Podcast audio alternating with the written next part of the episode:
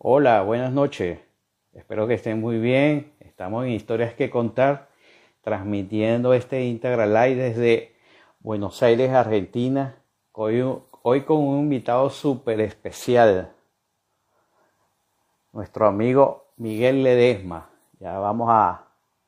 Miguel si está conectado de una vez.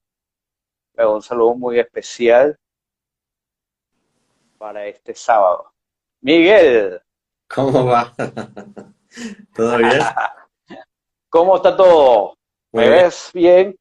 Sí, me reía de la foto que, está detrás tuyo. Ajá, viste, para que vea. Producción trabajó hoy. Encima, me parece que es de Miami esa foto. Sí, Miami. Bueno, sí, este, por lo que averiguamos, Miami. Bien. Ok. En tu uno de tus viajes, que vamos a hablar de eso, porque historias que contar, por supuesto, vamos a hablar de tu trabajo sobre tu trabajo profesional en el mundo del mundo del periodismo, el periodismo turístico, por también conocer cosas que mucha gente quiere conocer de Miguel Ledesma y tal vez no se atreva a decirlo, bueno, vamos a, tratar, vamos a tratar de, tener más información personal. Miguel, para comenzar, eres, ¿de dónde naciste vos? Bueno, nací en la provincia de Buenos Aires, en Buenos Aires, pero en la provincia, en, San Martín, digamos, que limita con la capital, es un departamento que limita con la capital. Pero nunca viví ahí, digamos, ahí nací, nací en el hospital de ahí. No sé por qué, la verdad que desconozco, pero no es un lugar en el que yo haya vivido. Está bien, fíjate una cosa, yo pensé que cuando yo escuchaba San Martín que era de los Andes, San Martín de los Andes. Claro, bueno, hay, hay muchas ciudades que se llaman San Martín acá en Argentina y en Latinoamérica. Ok. Hay un montón, pero no, no, es en Buenos Aires. Bueno, conocí un poco tu historia Eres director fundador de la Organización Mundial de Periodismo Turístico, pero actualmente eres secretario general, pero eres el director fundador y, la verdad eso reconocido a nivel mundial de, con ese nombre. Este, estudiaste y eso algo que, para ir conversando. Cuéntanos una, una, cosa. Tú sabes, Miguel, yo tengo, creo que, sí, dos títulos universitarios y bueno, alguno, una especialización. Pero Dios mío, ¿cuántos títulos tienes tú? Bueno, hoy, hoy, di, hoy empecé a dictar que es de constelaciones familiares y, al tarot. Y en las constelaciones familiares, bueno, uno, este, uno de los temas que uno puede analizar es este, y yo comentaba, contaba justamente mi historia. Yo estoy ahora estudiando la, la novena carrera, en realidad, Em, yo hice 11, 11 carreras, 8 las terminé, 3 las tuve que dejar en el camino por diferentes razones y ahora estoy haciendo la, maestría en filosofía. Este, digamos, nunca dejé de estudiar. Creo que hubo un solo año, creo, o medio año, me acuerdo, que no estudié por, por un viaje, este, pero, pero desde que entré al Jardín de Infantes estoy estudiando. Y, yo ahí comentaba, que esto, bueno, lo comenté por primera vez hoy en, en la clase y lo voy a comentar ahora por primera vez de, de forma pública, eh, que mi familia apenas algunas personas terminaron la secundaria, muchas ni siquiera la primaria, digamos, no vengo de una familia donde todo el mundo haya estudiado. Entonces yo creo que eh, inconscientemente estudié por todos ellos. Eh, eh, y, sigo estudiando, ¿no? Pero no lo veo como algo pesado, como una carga o como algo negativo, porque a mí el estudio me abrió y me abre un montón de puertas. Eh, gracias al, al, estudio yo hoy me puedo dar el, lujo, aún hoy en este contexto crítico de, pandemia y demás, donde la gente la está pasando mal, yo me puedo dar el lujo de renunciar y de tomar otra cosa, porque el haber estudiado tantas cosas me permite hoy decir, bueno, si acá ya no me siento a gusto, o esto no me gusta, o me parece que allá puedo estar mejor, lo que sea, eh, renunciar y cambiar, este, cambiar de lugar. Y, es algo que, hoy me doy cuenta que en realidad no todo el mundo puede hacer. Y eso es, eso es algo este, que, es gracias al estudio, ¿no? Y quizás hoy está desvalorizado el, estudiar y sobre todo para la gente joven, este, que obviamente lo entiendo también porque el sistema educativo necesita un montón de cambios y está muy, muy desactualizado y para nada motivador con, con las nuevas generaciones, pero, pero el estudio me, me salvó la vida, yo creo, literalmente. Ok, tú sabes, Miguel, este, bueno, la verdad que contigo siempre termino improvisando. Esto iba a ser una de las últimas preguntas, pero voy a aprovechar lo que dijiste. Tú sabes que dijiste algo muy importante, este, de que tu familia no era de que personas que estudiaran, ¿verdad? ¿Mm?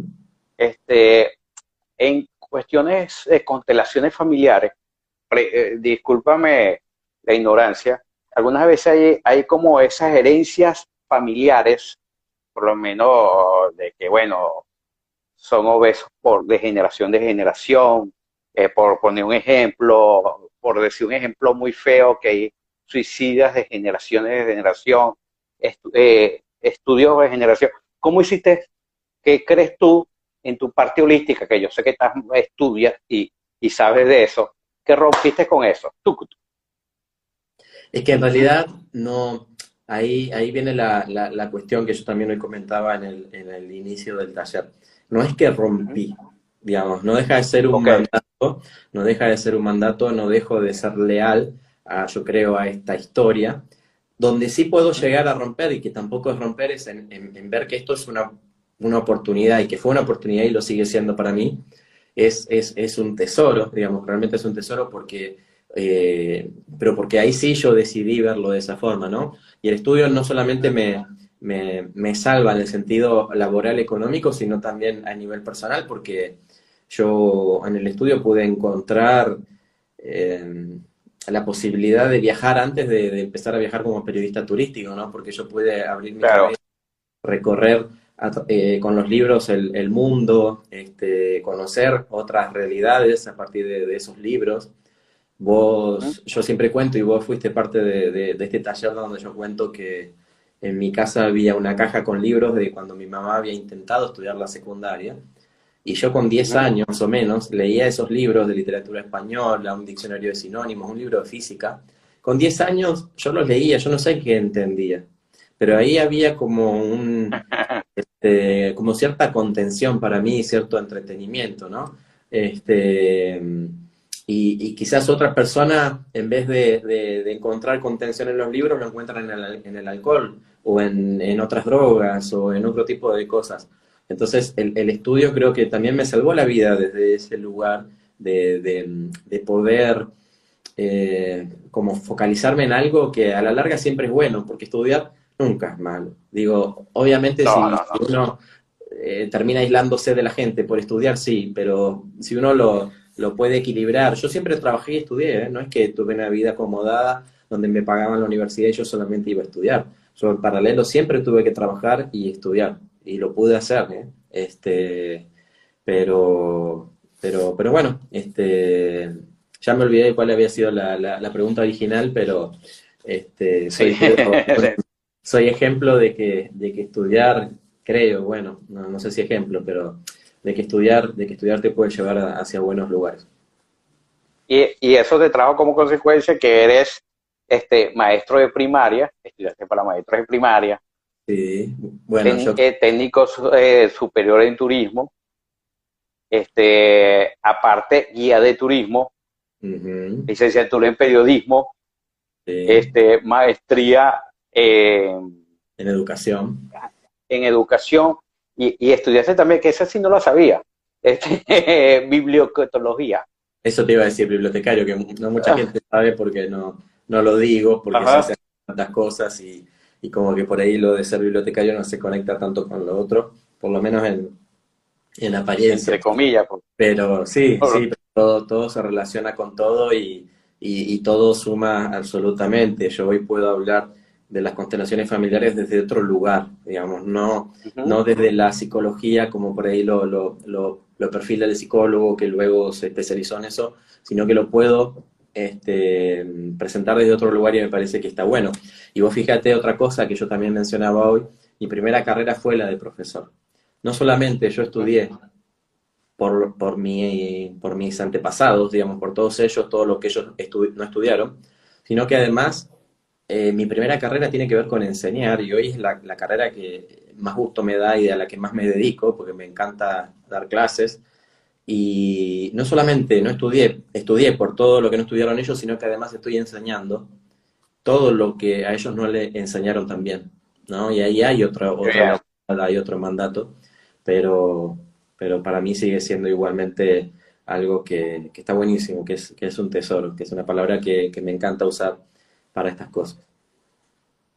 Ok, Miguel, este, para nadie es un secreto que él es uno eh, que has eres uno de los fundadores de una de las organizaciones más importantes que, puede existir actualmente en Latinoamérica y en el mundo, porque es grande. Y, y, que de una manera se vino a organizar un grupo de periodistas. Pero hablando un poco de la esencia, ¿ok? ¿De dónde se le tuvo ocasión de estudiar periodismo? Porque de turismo, brincaste periodismo. Ajá. Sí. Cuéntame. Es algo que, siempre me gustó porque cuando era chico, volviendo a lo familiar, yo jugaba con mis hermanos a que yo conducía un programa de televisión y ellos eran este, los participantes, les hacía preguntas. Eh, de alguna forma, digamos, desde el juego siempre estuvo en mí eso. Y me pasó que mientras yo vivía en Buenos Aires, la carrera desde ya que existía, pero yo la conocía en lugares privados, porque la única carrera que estaban este, que eran gratuitas era comunicación social. Y yo no quería eso, yo quería periodismo. Eh, otra cosa que aclaro, siempre estudié en, universidades públicas, este, siempre, este, y cuando me mudé a San Luis, que me mudé al centro de, la capital, ahí, bueno, es chica la ciudad, eh, que empecé a estudiar guía de turismo ahí, después me entero que en la Universidad Nacional de San Luis estaba la carrera de periodismo, pero que además la estaban por ampliar a licenciatura. En ese momento, hasta ese momento eran tres años, después pasó a ser cuatro con la licenciatura. Entonces, todavía no había terminado la de guía y ya me había anotado en la de periodismo. Hice, hubo un tiempo que hice las dos carreras al mismo tiempo, además de trabajar. Y, y bueno, vivía muy cerca, iba caminando, así que aproveché la oportunidad de que, bueno, se dio que pudiera estudiar periodismo, que era algo que también quería yo siempre fui muy, más allá de esta cuestión del juego, eh, muy de reclamar, no solo por mí, sino por los demás, cuando algo no estaba bien. Este, y creo que, esa parte de mi personalidad también me, llevó a estudiar periodismo, ¿no? Porque uno puede ayudar desde ese lugar a la gente, hacer visible algo que, puede estar perjudicando a cierta parte de la sociedad. En, en mi caso, en relación al turismo, este, y uno puede, puede, puede ayudar desde ese lugar, ¿no? Este, claro, y yo creo que, lo poco que te conozco, que ya tenemos unos años conociéndonos, este, que te gusta comunicar. Sí. es que Entonces, dando clases con periodismo, o sea, evidentemente eres, eres una persona comunicadora es que nada tendría sentido para mí si no lo comunicara, ¿no? Este, no lo compartiera con otros. Y hoy eso también es una ventaja. Después que yo entro a este otro mundo de lo holístico, como le podemos decir, este, el ser periodista me, da cierta ventaja porque sé comunicar, sé cómo, sé dónde. Este, entonces, eh, el saber comunicar yo creo que siempre te, te, favorece, ¿no? Uno puede ser abogado, pero si además sos periodista, y vas a llegar a, otro, a otros lugares seguramente, o ser arquitecto o médico, lo que sea.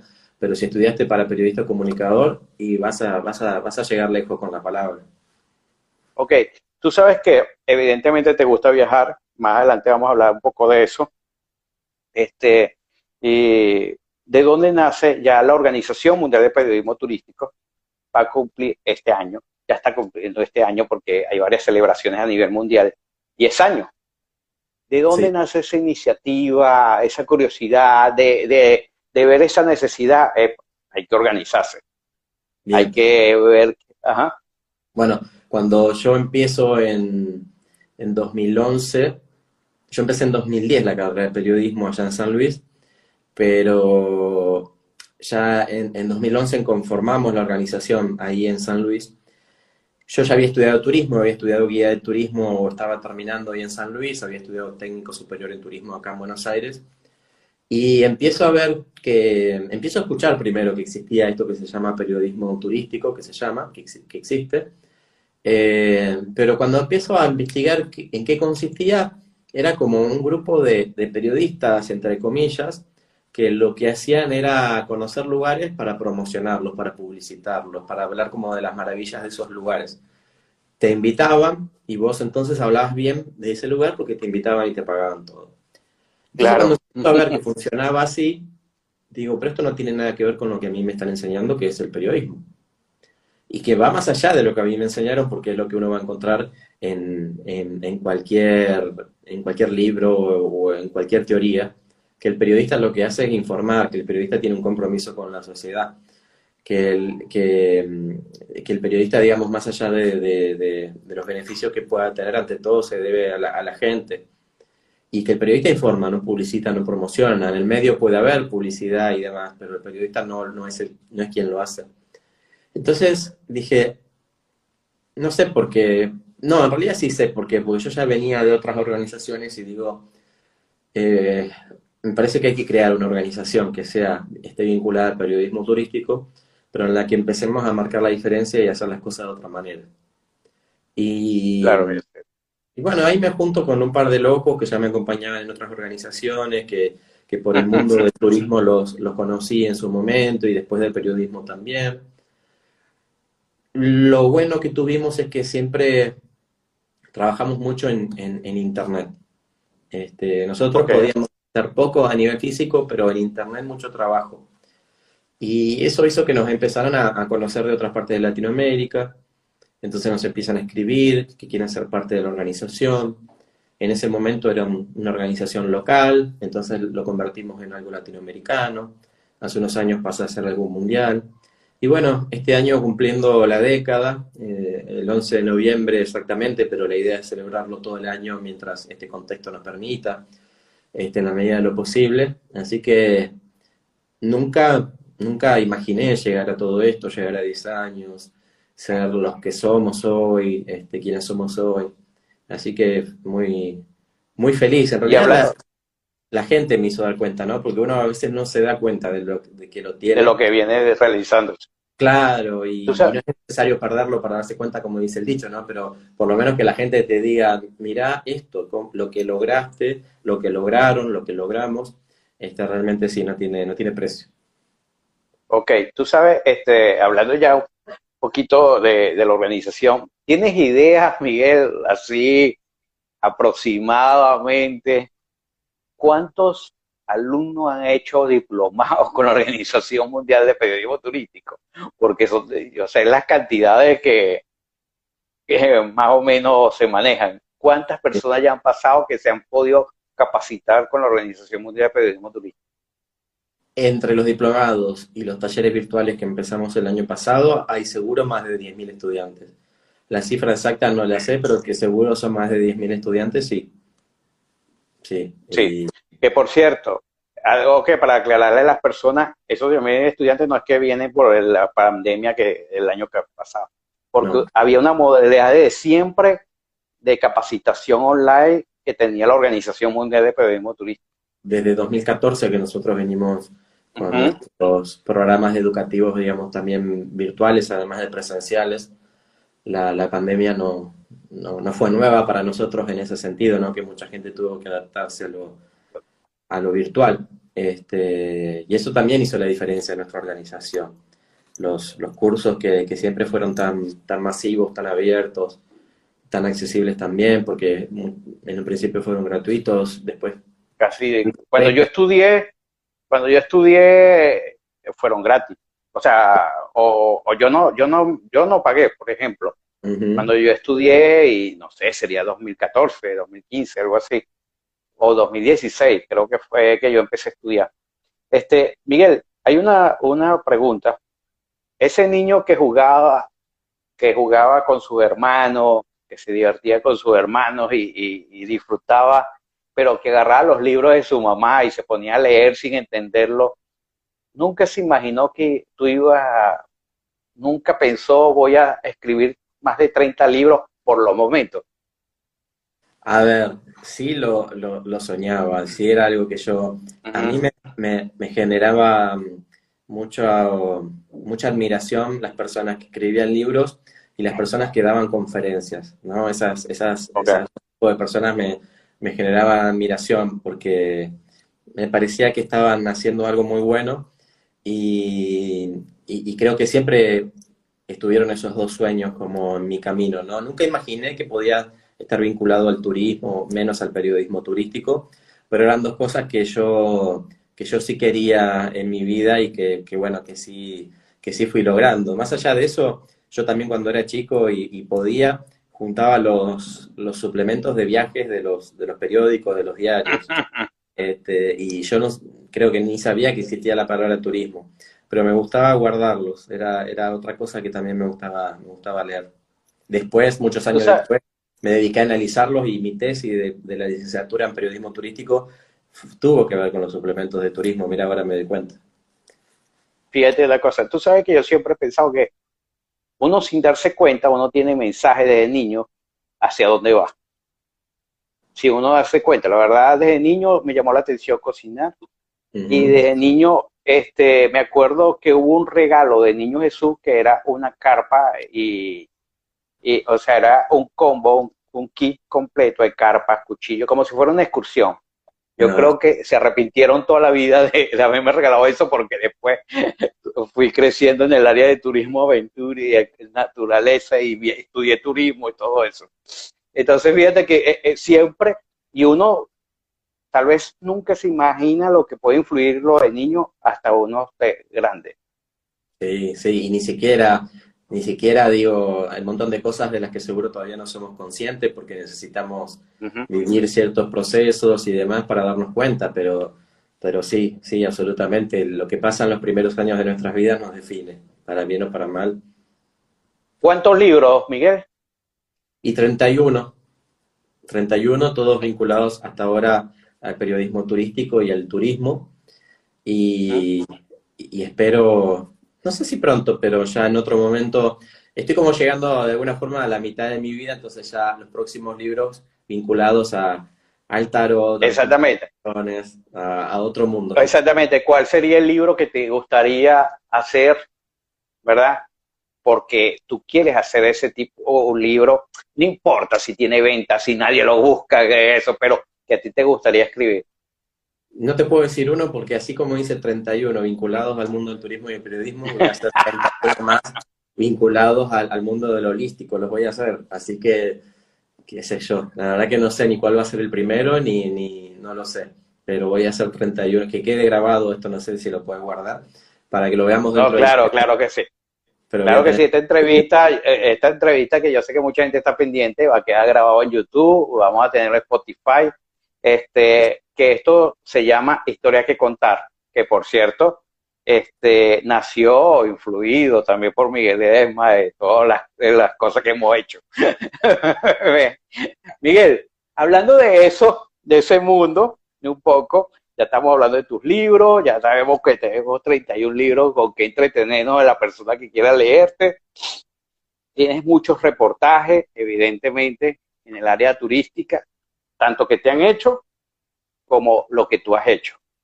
Este, que escribes para Panamá, para España, para República Dominicana, para Argentina. Eh, ¿Qué te motiva a buscar esa difusión o cómo ha sido ese ciclo de poder escribirle a diferentes países? Y bueno, eh, la verdad que está muy bueno y y es algo que también propició la misma organización, ¿no?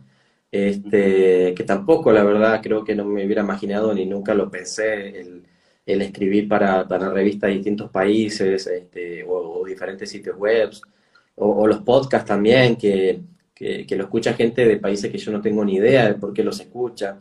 Eh, creo que la, tecnología también tiene mucho que ver en esto, porque la tecnología permitió que la organización creciera.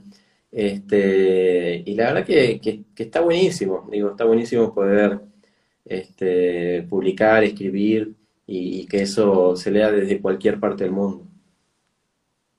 Excelente. Hablando de eso, este, tienes podcast en, turismo, escúchenlo, es muy bueno. Eh, cada podcast es un aprendizaje y tiene diferentes temas en el área turística. Vendrán los podcasts holísticos. Lo, lo estoy pensando hace, hace tiempo también. Lo que pasa es que hago mil cosas por día, digo, o sea, la gente se ha dado cuenta que hago mil cosas por día. Por sí. Entonces, sí, yo creo que sí. Pero bueno, ya va a llegar el momento para que, para que eso pase. Las ideas están, la información está, pero bueno, este, todavía no es el momento, ya va a llegar.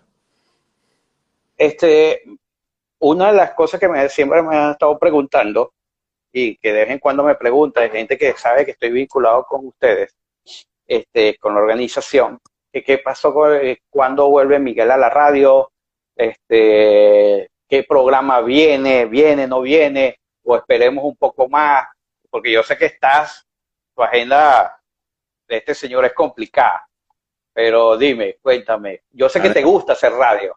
Sí, la radio me encanta, este, me encanta, pero ¿qué pasa? La, la, pandemia vino a, a dejarnos en stand-by con respecto a la radio eh, yo la verdad no quiero hacerlo así por Zoom ni nada porque hay fallas, no tenemos un internet perfecto, quizás a mí sí, pero del otro lado no, y sale sucio. Y, la verdad que la, radio tiene su magia, pero para vivir la, magia de la radio hay que estar en el estudio de la radio, es así. ¿Verdad que sí? Este, eh, con el operador, con el micrófono, con los compañeros, en vivo, eh, minuto a minuto, con todo lo que va pasando, eso no se consigue de, otra forma. Este, entonces, si, la pandemia lo permite, este, se, hará, y si no, este, vos creo que lo sabés, este, Francisco, que en dos años me mudo a, Córdoba, entonces ahí Luisina, que también la conociste, Luisina Guardia, a la que le mando un saludo, ella eh, creó su propia radio que le inauguramos a principios de este año. Y seguramente cuando yo esté viviendo ahí en Córdoba, Luisina me va a llevar o, yo la voy a obligar a ella que me lleve, no sé, pero seguramente algo ahí vamos a hacer, así que, eh, que, no me voy a poder despegar de la radio. Sí, yo sé que no, y, es verdad lo que tú dices, la magia de la radio. Yo tuve la oportunidad de estar en un programa de radio contigo durante como seis meses, estuve con ustedes. Hasta que te echaron. Y, hasta que me echaron, entonces, y, que disfrutamos, era diferente cuando el invitado era vía telefónico o cuando el invitado asistía a la radio. Eh, tienes toda la razón en eso de la magia cuando uno está en la radio. Mira, hablando de todo eso, como tú mismo nos contaste que a los chamos que jugaba con tus hermanos de hacer televisión, ¿no has pensado en un programa. Me propusieron. Ah. Em, no, quiero, no quiero perder como la, la, privacidad que todavía tengo, ¿no? Porque si uno hace un programa de televisión y, en el lugar donde vive, ya la gente te empieza a reconocer y empiezan a pasar un montón de cosas em, a las que prefiero todavía, y en realidad creo que nunca, este, de las que nunca ser parte, ¿no? Este, la televisión es muy buena, también te, permite una gran llegada, pero también puede ser muy, muy peligrosa en ese sentido. Entonces, yo hoy puedo ir por la calle sin problema y eso me gusta. Así que la verdad que no creo, y menos con, podemos hacer vivos en Instagram y la tecnología va evolucionando tanto que hoy uno puede llegar con su mensaje de otra forma sin, sin tener por qué terminar en la televisión. Así que por ahora creo que no creo que pase eso. Bueno, este, te creo en cierta parte, Miguel, pero de que andes en la calle tranquilo, yo no sé cuántos grupos de, organizaciones a nivel mundial sucursales tiene de todos los países, como cuántos mensajes diarios recibes de todas las organizaciones. de que camines tranquilo no creo mucho. Pero, Mira, Miguel, hablando un poco, yo sé que haces deporte y eso, siempre nos llegan preguntas y nos han llegado preguntas como que tu estado civil. Casado. Casado, ok. Eh, si practicaras algún deporte, o sea, yo sé que tú haces ejercicio, pero bueno, si practicaras algún deporte, ¿qué deporte te dedicarías así que te que te guste. Bueno, yo hago yoga y me encanta. Eso, la verdad que me, me, encanta el, el, yoga, descubrí un montón de cosas. Antes de hacer yoga, hacía natación, durante muchos años hice natación. Extraño nadar, extraño con todo esto de la, de la pandemia más todavía. Eh, así que son, el yoga va a estar siempre en mi vida y la natación mientras el contexto lo permita, porque es más difícil, ¿no? Hay que tener una piscina. Este, también. Algo que, que, que nunca aprendí y, y, que es raro por ser argentino es a jugar fútbol. Digamos, quizás en algún momento, no, eso pase, pero hoy en día yo no sé jugar fútbol y soy muy malo para, para jugar fútbol. Bueno, nos, anota, no, nos, anotamos juntos para no pasar pena yo solo. Para juntos. sí, para pasar. Mira, este, hay una cosa, como te lo dije, tú eres buen comunicador. Eh, ¿Qué te gusta de dar conferencias? Eres un conferencista, lo que le llaman ahorita un speaker a nivel mundial. Este, ¿Cuál ha sido esa conferencia? ¿Qué te motiva a dar esa conferencia? ¿Y cuál es esa la que más te ha gustado en todas tus giras gira mundial? A ver, em, las conferencias lamentablemente siempre son como un poco expositivas, ¿no? Yo trato igual de hacer las dinámicas en el sentido de los recursos que uso y de que quizás a veces puedo hacer interactuar a, la gente, pero me gusta más cuando puedo dar clases porque ahí sí el, hago formato completo. absolutamente y este, hay una interacción completa con, con, la gente. Eh, a mí me, emocionó mucho cuando dicté el, diplomado en República Dominicana por una, una, de las alumnas que estaba ahí. Ella es haitiana. En República Dominicana, bueno, limita con Haití y tiene muchos problemas. Este, pero ella me dijo cuando yo siempre al final pido una retroalimentación por parte de los alumnos y me dijo que gracias a, al haber estado en el, en el diplomado, em, ella en ese momento tenía más herramientas para, para decirle a los papás por qué todavía estaba más convencida de haber elegido estudiar turismo, porque cuando ella empezó a estudiar turismo, los padres le dijeron, ahí no te va a ir bien, no vas a ganar nada, no vas a tener trabajo, bueno, un montón de cosas negativas, ella igualmente decidió estudiar, pero que gracias a haber estado en el diplomado se dio cuenta de que en realidad sí es lo que quiere y de que a partir de ese momento ya podía tener más fundamentos para, para esas personas que le decían eso. Y bueno, la verdad que, que fue muy emocionante cuando ella lo, lo, dijo, este, porque digo que bueno está poder, más allá de que uno enseña cosas de turismo y de periodismo, uno logra transmitir a veces algo más, ¿no? Este, que la gente... Claro. Empecé a dar cuenta de que la gente se podía ir empoderada, más allá del conocimiento, sino que con otras cosas, y, dije, bueno, eso, eso, eso está buenísimo y no tiene precio.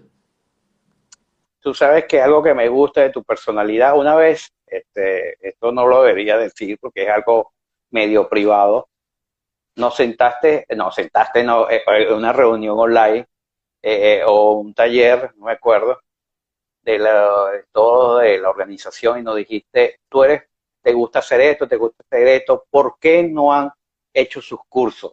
¿por qué no se enfocan a trabajar, a difundir? Y eso es una de las características que tú tienes, que te gusta que la gente también surja, que tu círculo surja.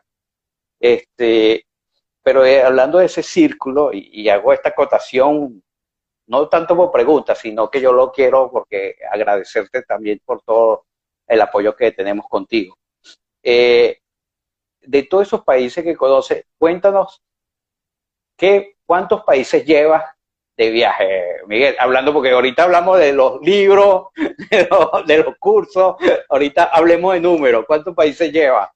No son tantos en realidad, en relación a todo lo que me falta conocer. Eh, yo los tengo ahí en el perfil de Instagram, creo, pero no sé si son más de 30, la verdad que no, no, no llevo en mi cabeza la cuenta, pero me faltan un montón, creo que me faltan, me faltan como 100, digo, yo quiero, quiero conocer el, el mundo entero, así que también quede grabado porque me queda toda la vida por delante para, conocer un montón de países. Para hacerlo. Sí, sí, sí. ¿Y qué te gusta? Qué, ¿Cuál es tu plato culposo? El que tú dices, ah, no puedo dejar de comerlo. Así me lo prohíba todo el mundo. Es lo que a mí me, me gusta. Oh. Eh, creo que las papas fritas. Creo que las papas fritas, en ese sentido, pero también me gusta mucho el pastel de papa, las milanesas, eh, cosas, re sanas.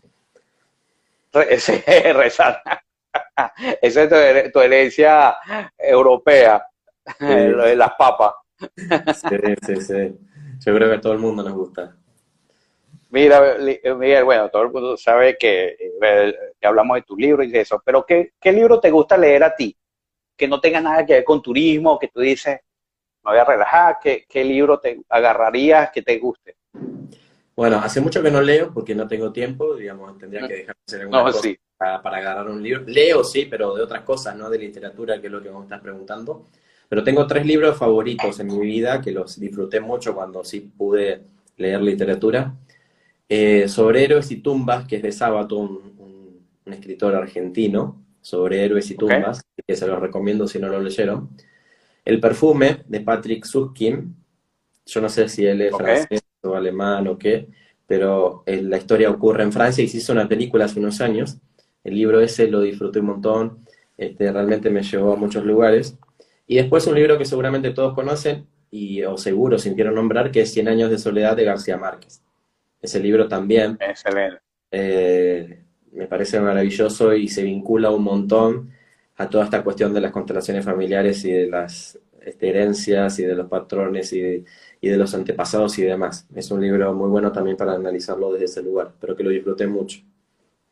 Ah, excelente. Bueno, aquí tienes una fotografía de Miguel cuando estaba en Miami, en Estados Unidos, Tú sabes que este espacio también es patrocinado por Gire Travel, agencia de viajes que se encuentra en Barquisimeto. Eh, si necesita viajar, puedes solicitarlo e información en Barquisimeto con Gire Travel, el 0414-550-2484, 0251-416-9149. O lo busca por sus redes sociales, arroba Gire Travel BRM. Ellos te mandan una pregunta, Miguel. ¿Cuál es tu viaje inolvidable? ¿Cuál es el viaje que tú dices, mi viaje Gire Travel, que eh, nunca lo voy a olvidar por, por la compañía, por lo que viviste o por el paisaje? ¿Cuál es tu viaje? Yo sé que tienes muchos viajes, pero no uno que no olvides. Y bueno, creo que podría mencionar el, este viaje que les conté en, el, en, el segundo, en la segunda clase del taller de periodismo de viajes, ¿no? Que, que fue en, en Alemania, en Berlín. Este, fue inolvidable porque, bueno, siempre quise conocer ese país, esa ciudad sobre todo, pero además por las experiencias que viví, por estas experiencias también, no solamente turísticas, sino que, ¿cómo decirlo?, de, otro plano, de otro tipo, este, mágicas. Cuéntanos, una experiencia paranormal. Paranormal, esa podría ser la palabra, este, que marcó un antes y un después en mi vida, porque ahí, si bien ya hacía varios años me venían pasando diferentes cosas, yo siempre fui muy, muy racional, muy de no creer, y yo decía hasta que no vea, no crea, y estaba viendo cosas y así todo como que no lo creía, no lo entendía, no lo podía... Cuéntanos así para las personas que no saben mucho lo de la experiencia, ¿qué fue lo que te pasó en sí que tú dijiste, efa, esto no, no estaba en el guion del, del viaje? Bueno, Yo llegué de madrugada, como a la una de la madrugada a Berlín, y eh, antes de salir de la estación yo quería ubicar dónde estaba mi hotel, y los tres mapas que yo tenía instalado en mi celular, ninguno funcionaba, ¿no? Este, una cosa de loco que yo no podía hacerlo andar para encontrar mi mapa. Entonces digo, bueno, voy a salir, voy a intentar hablar en inglés, espero que alguien sepa inglés. Había poca gente, una de la madrugada, no, no suele haber mucha gente en ningún lado. Este, y voy a preguntar. Bueno, logré preguntar, logré empezar a caminar, por lo menos hacia donde estaba el hotel. Y ahí empecé a sentir eh, una, algo que nunca me había pasado antes, este, que fue sentirme en el futuro, digamos, una sensación de futuro inexplicable, porque en realidad vos cómo podés saber o llamar a eso futuro si nunca estuviste ahí, nunca te pasó, ¿no? Ok. Pero esa fue la palabra, este, la sensación para mí era como estar en, en una película de, Terminator, digamos, pero cuando, cuando se iba en el futuro, era algo así. Bueno, esa noche, más allá de, esa experiencia, bueno, logré llegar al hotel. La verdad que Berlín es una ciudad muy tranquila, muy, muy segura. Este, Al otro día, bueno, empecé a recorrer en bicicleta la ciudad, los principales atractivos turísticos, muy emocionante también. Pero lo más fuerte pasó la última noche, cuando yo decidí ir a, una, una, plaza, una plazoleta, porque es pequeña, este, cercana ahí al hotel. Y, y, bueno, ahí cuando me siento, tampoco había, no había mucha gente, por ahí de vez en cuando pasaba alguien paseando perros, pero este, bueno, ahí fue que sucede toda esta, esta cuestión, donde empiezo a ver luces, sombras, este, y, en mi cabeza empiezan a, pasar también así un montón de cosas, este, un montón de cosas que, me cambian, digamos, que me cambian, que me transforman, que me, hacen ver la realidad de otra forma, no solamente por, por, porque me empiezo a dar cuenta de cosas que no había pensado antes, sino porque empiezo a ver este, cosas que yo no veía antes, digamos. Las cosas, las cosas están, sigue siendo lo mismo, pero yo hoy puedo ver la luz desde, en, otra magnitud, digamos. Este, para mí antes ver la luz era una cosa más reducida, yo hoy la puedo ver con otra profundidad, puedo, ser, puedo decir lo mismo cuando estoy en el agua, ¿no? Que si nado. Este, y empezar a comunicarme con la naturaleza de otra forma, con los animales, con las plantas. Una cosa que, que uno puede decir, este está loco, este, que me está contando, pero que es algo que a mí me pasó, que a mí me cambió. Este, yo siempre aclaro que no tomo alcohol, no, no consumo ningún tipo de drogas, entonces no. pasó, este, pasó y pasó, este, no, no tuvo que ver con, con, haber consumido nada y sigo sin consumir, así que bueno. Entonces, bueno, después empecé a comprender que, que, que esto puede ser normal, que esto pasa, que, que, que, todo depende de, cada uno, de que estamos poco a poco ingresando también en otra era y que, todos vamos camino a eso si nos lo permitimos, ¿no? Y que, la realidad puede estar mucho más allá de lo que por ahí uno, uno cree. Excelente, Miguel. Bueno, fíjate, en un viaje, y, y, lo menos que yo creo que tú fueras pensado que fueras a vivir una experiencia así en Berlín. Sí, no, ¿Ah? no, no, y no, y hacer un viaje por Europa, que era mi primera vez, este, uno está muy, muy emocionado porque uno quiere conocer y quiere ver las cosas que vio por fotos, en libros y demás, pero jamás imaginaba que me podría pasar eso. Excelente. Miguel, una pregunta. Si te regresara a tu niñez, ¿qué cambiarías? o qué te gustaría hacer de que no hiciste? No, la verdad que no cambiaría absolutamente nada, nada, nada de nada, porque cualquier cosa que pudiera cambiar modificaría mi, mi presente. Entonces, no, no lo haría porque estoy muy contento, muy, muy feliz. Este, creo que todo pasa por algo, todo te lleva hacia un lugar, todo te permite aprender. Este, así que no, no, no, no cambiaría nada. Me hice esa pregunta muchas veces porque veo que otras personas este, en entrevistas la, hacen, pero no, absolutamente no cambiaré nada y estoy feliz así.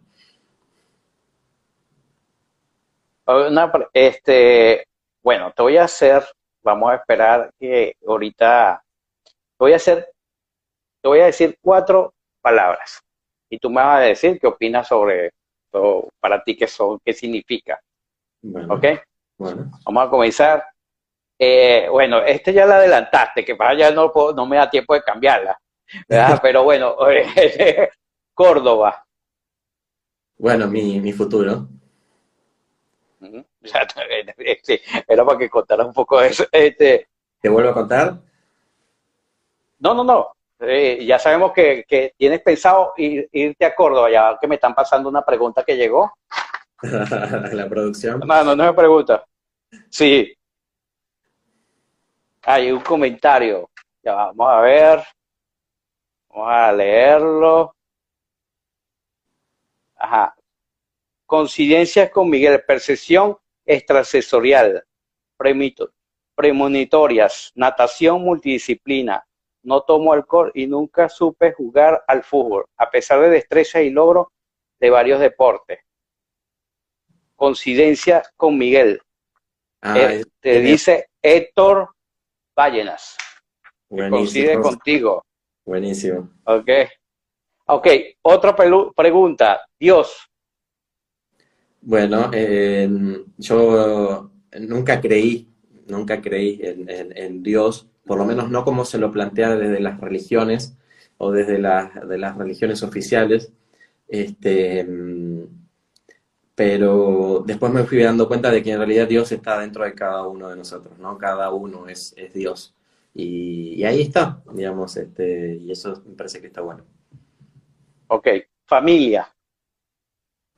Eh, bueno, la organización, yo digo que la Organización Mundial de Periodismo Turístico es mi familia.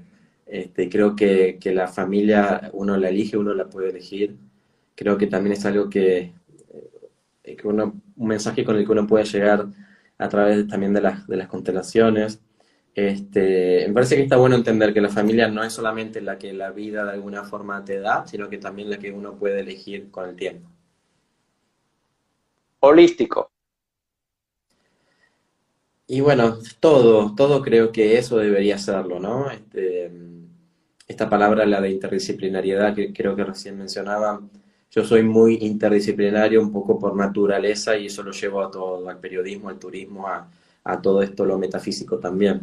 Entonces, me parece que está bueno empezar a entender en cuenta que todo está vinculado a todo, o que por lo menos deberíamos empezar a vincularlo, porque vamos a obtener mejores resultados haciéndolo. Ok, hablando un poco sobre eso, estás haciendo una academia, este, está con una de nuestras invitadas también, Maya Padilla, ya te, eh, eh, contó todo. ¿Ah? Ya contó todo, digo. Sí, adelantó eh, más sobre eso, pero es bastante interesante y, bueno, cuéntanos un poco cómo se llama y sobre esas nueve. Esto es como un poco retrotraernos 10 años atrás, cuando empezó la Organización Mundial de Periodismo Turístico, nada más que ahora vinculada a este nuevo mundo metafísico, ¿no? Este,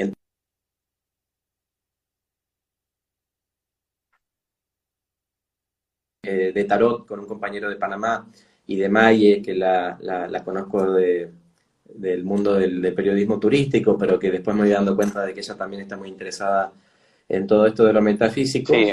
Les, les propongo crear esta Academia Internacional este, de Transformación y Empoderamiento. Em, Excelente. Para, sobre todo para empezar a dictar diferentes cursos y demás. Eh, ya hemos dictado varios talleres, estamos con la maestría en constelación, la de péndulo hebreo, que es la segunda. Y, y, seguramente dentro de 10 años, dentro de 10 años vamos a estar hablando de, de, de, esta, esta academia. Ya, seguramente mucho más evolucionada. Estamos en los orígenes apenas. Sí, sí. Bueno, eh, eh, búsquense un tiempo, escríbanle a Miguel, aprovechen esos cursos. Yo lamentablemente ahorita no puedo, pero sé que más adelante lo voy a, lo voy a poder hacer. Este, estoy bastante interesado. Viví ya una experiencia con Miguel con el péndulo hebreo. Muy bueno, muy bueno. Vívanlo. No les voy a contar más nada. Vívanlo ustedes y disfruten de eso porque vale la pena. Y yo pienso que es un regalo que uno mismo se da hacia, hacia uno, eh, hacia las personas. Hablando para finalizar, Miguel, este, para no quitarte mucho tiempo, eh, ¿qué proyecto vienes para la organización? ¿Qué viene para la organización? ¿Qué viene como persona? Ya sabemos que estás en, proyectos de un libro, este, pero sé que tiene varias actividades. ¿Qué viene para la Organización Mundial de Periodismo Turístico?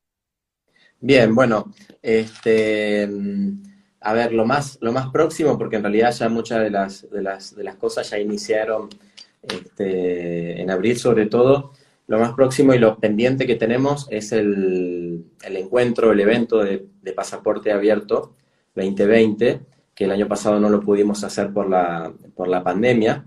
Este, la idea, que también bueno, lo, voy a, lo voy a comentar acá por, por primera vez y de forma pública, eh, es hacerlo durante la primera semana de septiembre en Cozumel, México. Lo que pasa que, bueno, ya hemos tenido todas las charlas con la gente de ahí y ya hemos enviado todo lo que nos pidieron, pero estamos aguardando la confirmación definitiva como para empezar a, difundirlo y a, ver quiénes están interesados en, participar y en concurrir. Pero bueno, nos falta esa última confirmación para poder hacerlo. Este, pero eso, eso es lo que, lo que tenemos pendiente y, queremos hacer este año de forma presencial, también combinada con lo virtual, pero, pero hacerlo. Así que vamos a ver qué, qué pasa. Ok. Miguel, este año se entregan los premios de pasaporte abierto de 2020. Sí. Y nos quedaría ver con los de 2021. Ajá, los de 2021 todavía pueden entrar, todavía hay para concursar o, ya está cerrado. No, queremos esperar a ver qué pasa con el de 2020 para abrir la convocatoria de 2021. Todavía no está abierta. Así que. Excelente. Excelente por las personas que estén interesados. Que lo vamos a, comunicar apenas podamos, sí. Bueno, eres una persona que también has recibido mucho reconocimiento a nivel internacional y, nacional aquí en Buenos Aires. Eh, me contenta. También vamos a tener este año eh, todos los núcleos de la Organización Mundial de Periodismo Turístico tienen sus actividades aniversarias. Estos 10 años, Venezuela, por supuesto, va a tener su evento. Este, luego pasamos más detalles sobre eso. Miguel, para finalizar, este, bueno, muchísimas gracias por participar en Historias que Contar. Y ya saben que esto va a quedar grabado para YouTube y Spotify también el próximo año. El próximo, eh, próximo año, el próximo sábado el Día Mundial del Ambiente. Y te voy a invitar también que este, vamos a tener como invitado a Ray Rodríguez, el que fue mejor guía de naturaleza del año 2019. Eh, de Puerto Rico, creo que está conectado, se conectó hace poco, eh, vamos a hablar sobre sus organizaciones también que pertenece de ambiente y, por supuesto, celebrar ese día muy especial que es el Día Mundial del Ambiente. Ya va que... Y se viene ah, el Día del Periodista en Argentina, que creo que es el mismo día del ambiente. Que se viene el Día del Periodista en Argentina, que creo que es el mismo día que del ambiente. Creo que es el mismo día, ¿verdad? Te manda una pregunta, ¿ok? ¿De qué se trata Pasaporte Abierto?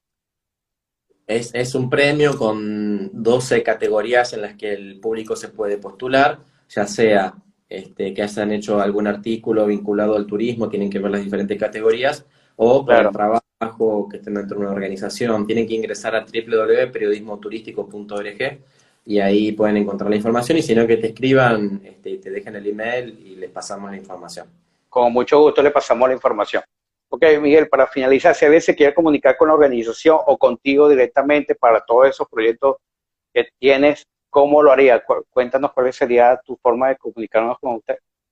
La forma más fácil es si googlean periodismo turístico o periodistas turísticos, aparecemos ahí en los primeros lugares, y si no, colocan Miguel Ledesma con una H entre la D y la E, y va a aparecer todo ahí, la forma, las vías de contacto y todo lo que hacemos y demás. Eso, eso es lo más fácil.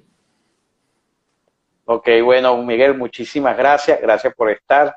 Y bueno, tus palabras de despedida. Bueno, muchas gracias, Francisco, por la invitación. Me alegro de que no haya sido una entrevista más este, solamente enfocada en el turismo o el periodismo turístico. Eso está bueno. Porque sobre todo a partir del año pasado di un montón, pero siempre preguntándome por el Uy, sí.